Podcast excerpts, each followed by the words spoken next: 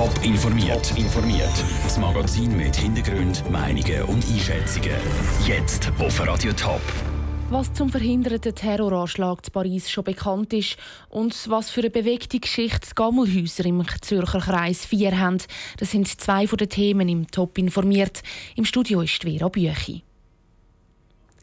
In Paris ist offenbar eine Terrorattacke verhindert worden. Mit einer Machete bewaffnet hat ein Mann den Louvre stürmen. Dazu hat er Allahu Akbar gerufen, meldet der Polizeichef von Paris. Ein französischer Soldat hat auf den Mann geschossen und den Angriff so verhindert.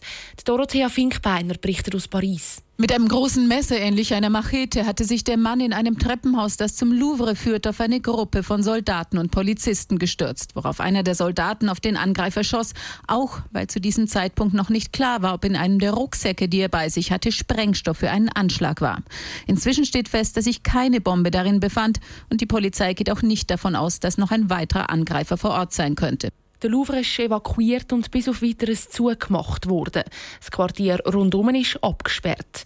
Die Polizei geht davon aus, dass es eine Terrorattacke war. Die Stadt Zürich kauft die Gammelhäuser. Sie zahlt über 30 Millionen Franken und wird im Kreis vier gemeinnützige Wohnungen und Zimmer bauen. Mit diesem Schritt will die Stadt die dunkle, die dunkle Vergangenheit der Gammelhäuser ein für alle Mal hinter sich lassen. Daniel Schmucki, zum ersten Mal so richtig Schlagzeilen gemacht haben die Gammelhäuser in Zürich im vorletzten Herbst, oder?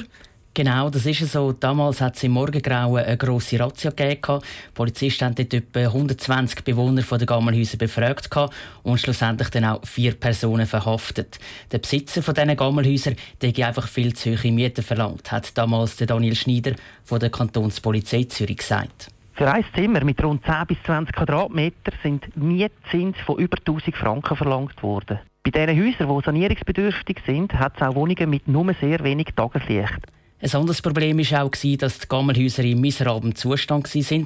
Also das heisst, die WCs, Brünneli und auch die Duschen sind zum Teil komplett kaputt. Gewesen. Im Stegenhaus hat es wirklich gestunken nach Urin unter anderem. Und auch sind die Gammelhäuser wirklich bekannt für Trügler.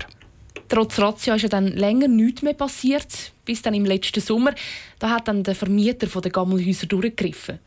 Genau so ist es. Im Sommer sind das Gammelhaus an der Magnusstraße geräumt worden und auch die Türen sind verbarrikadiert worden. Daraufhin hat es dort sogar gebrannt, weil jemand extra das Feuer gelegt hat. Und im Herbst, das war auch letztes Jahr, da hat dann der Mieter auch noch bei den anderen beiden Gammelhäusern an der Neufrankengasse durchgegriffen. Er hat dort Kündigungen ausgesprochen für die Mieter und vor ziemlich genau einem Monat war es, wo dann die Gammelhäuser, die zwei üblichen Gammelhäuser, auch noch geräumt worden sind. Und jetzt, so quasi als Abschluss von dieser ganzen Sache, kauft die Stadt Zürich eben die drei Gammelhäuser. Danke Daniel Schmucki. Der Zürcher Stadtrat informiert in diesen Minuten, was er genau vorhat mit den Gammelhäusern. Die ausführlichen Hintergründe von dem Millionenkauf gibt es dann am Viertel vor sechs im Top informiert. Am 12. Februar wählen die Winterthurer einen neuen Stadtrat. Mit dem Rücktritt vom Grünen Matthias Gfeller ist ein Sitz frei geworden und zur Auswahl stehen jetzt fünf Kandidaten. Für die EVP in Winterthur Stadtrat wird Barbara Huizinga-Kauer. Sie ist seit drei Jahren im Gemeinderat aktiv.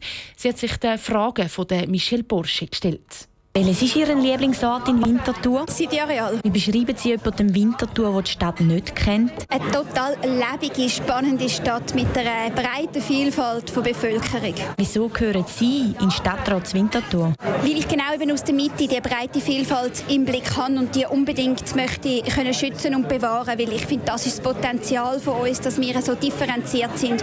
Und ich habe für mich den Anspruch, dass ich die Gesellschaft als Ganzes und nicht irgendwelche Parteiinteressen in Fokus stellen. Was sind die grössten Probleme der Stadt Winterthur? Finanzen ist schon etwas Schwieriges, was uns immer wieder herausfordert. Und da müssen wir dranbleiben und uns immer wieder beim Budget gut, gute Lösungen anbringen. Was ist Ihre erste Amtshandlung, wenn Sie gewählt werden? Das kommt natürlich dann sehr darauf an, welchem Departement das ist. Aber zuerst einmal die Leute kennenlernen, die dort arbeiten. Ähm, mit der Basis in Kontakt kommen. Casinotheater oder Schützenwiese? Casinotheater. Märtgasse oder Brüderhaus? Märtgasse. Was? Holiday oder Zahnbürsteli? Wieder noch? Technorama oder Oskar Reinhardt? Technorama.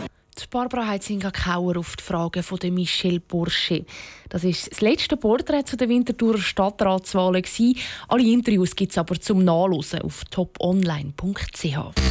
Top informiert, auch als Podcast. Mehr Informationen gibt es auf toponline.ch.